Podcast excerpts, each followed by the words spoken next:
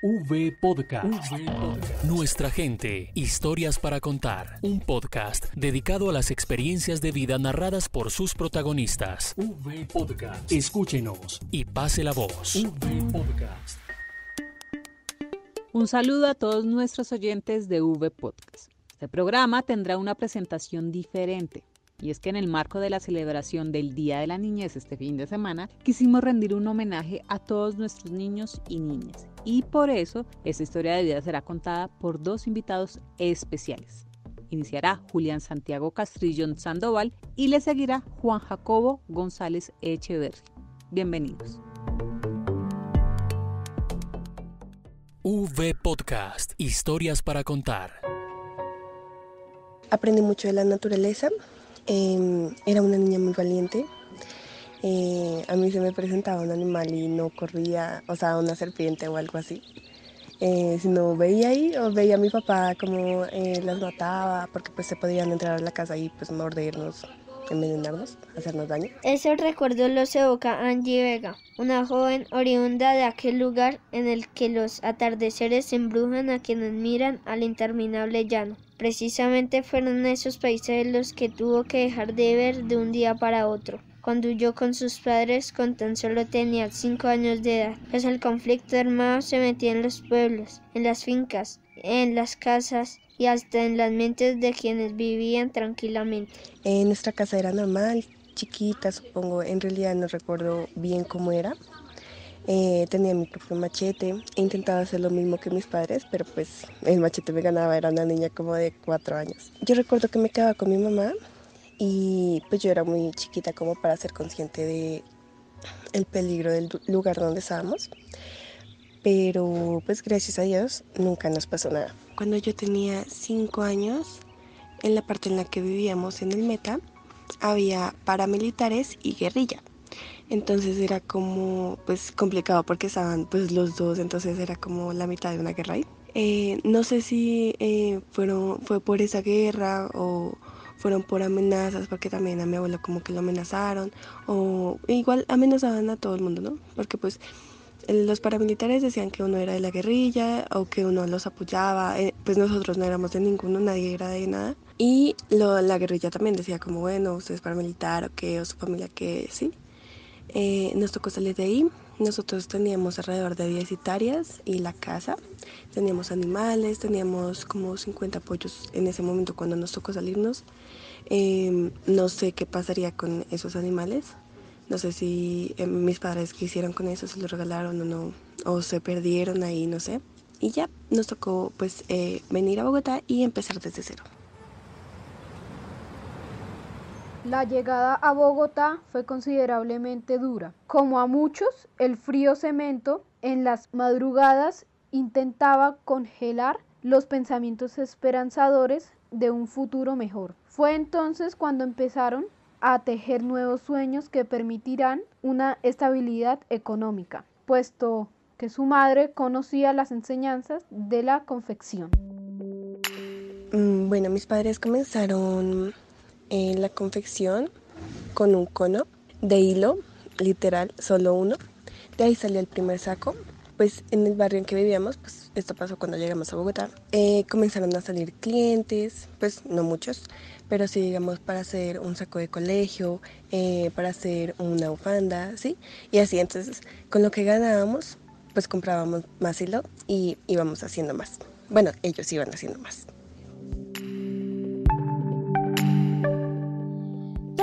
Tiene su excepción y Angie es una de ellas, pues con tan solo 19 años disfrutaba de su juventud, pero no irresponsablemente siempre quiso estudiar medicina. Se presentó a la Universidad Nacional, pero no pasó.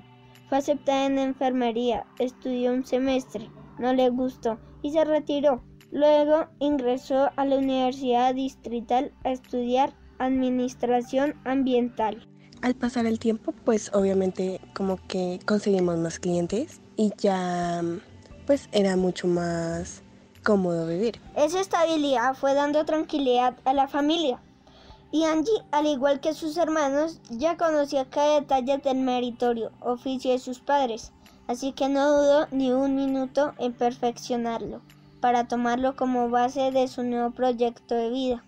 Y para ello encontró a la mejor aliada, Janet Rubio, una madre cabeza de familia que diseñaba sus metas con perspectiva. Como desde los 12 años, pues trabajé, aprendí a tejer con mis padres, pero pues la verdad no era como muy juiciosa. Sí, era una niña, no era muy juiciosa, pues no, necesitaba dinero, la verdad. Entonces, después, no sé, como tipo 17, eh, ya mm, como que sí empecé a trabajar juiciosa, ya mis padres ya me ponían, ya aprendí a hacer más cosas, ya me ponían a como hacer encargos en sí. La idea del proyecto, bueno, yo una vez estaba en un centro comercial y vi un saco en una vitrina tejido, como el que nosotros hacemos, pero el delantero, la parte de adelante, eh, era en tela y estaba estampado, tenía un estampado pues grande en todo, en todo, en todo. Y yo dije, ve, qué, eh, qué chévere sería hacer eso. Entonces, de ahí salió pues como eh, la primera idea.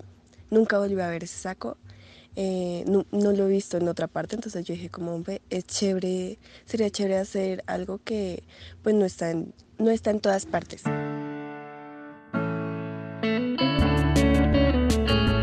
Ese futuro del que hablaban sus padres no podría tener pierde, pues ellos, con su experiencia, sabían cuál era el mejor consejo y uno de ellos fue aplicar para ser beneficiarios de un apoyo de la Fundación Cubo, una organización liderada por un joven víctima de la violencia que apoya a otros como él.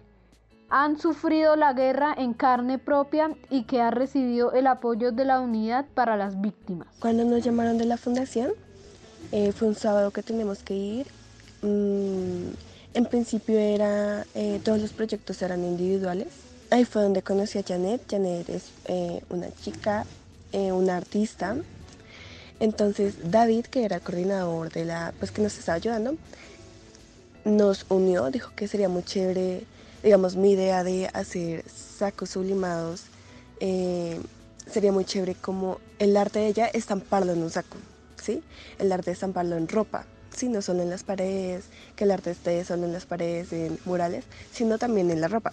Entonces de ahí surgió la idea. Con el proyecto también em, ese mismo día, solo fue un día de capacitación, digámoslo así, de ideas todo el día. También que eh, nos surgió como Janet es artista, pues no solo que el arte de ella estuviera en los sacos, sino también apoyar a, otros artistas para que la gente conozca más el arte, eh, digamos, del artista joven colombiano, que pues es tan bonito y tan original.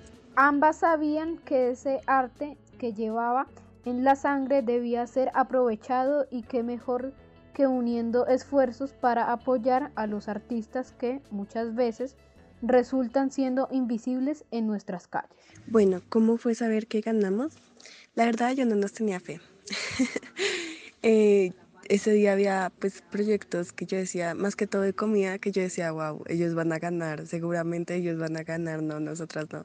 Y pues nuestra idea era una buena idea, yo decía, wow, sí, yo no sé qué, pero ah, después ver lo que ellos hacían, lo que, o sea, como no tenerse fe en uno mismo, pero yo decía, no, ellos van a ganar, eso es, eso es, pues, eh, comida yo creo que se mueve mucho, la, la. Pero bueno, pasaron dos semanas y nos avisaron que ganamos. Entonces, pues estábamos súper felices. Nos dijeron como, eh, no nos dieron casi tiempo para eh, hacer las cotizaciones. la Fundación Q nos dio una sublimadora, 8 en 1. Nos dio tela para sublimar y nos dio una impresora de sublimación.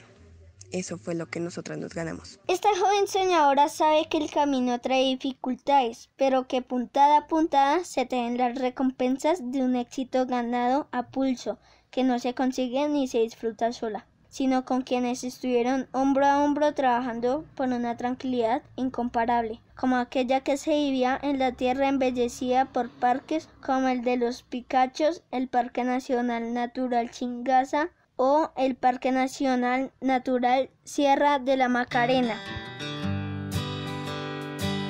quiero tener una casa propia, bueno, comenzar con una casa propia, pues a raíz de este, de este proyecto que sea como la principal semillita para ya comenzar como a independizarme, no para dejar a mis padres, sino para más bien ayudarlos, apoyarlos, eh, darles todo como ellos me lo han dado a mí.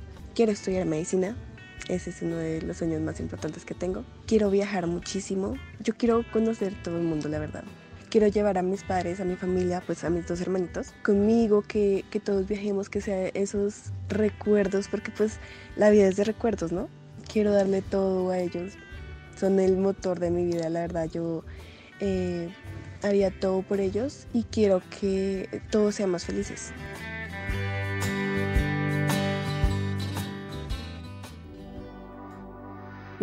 Podcast. Nuestra gente, historias para contar. Unidos por las víctimas.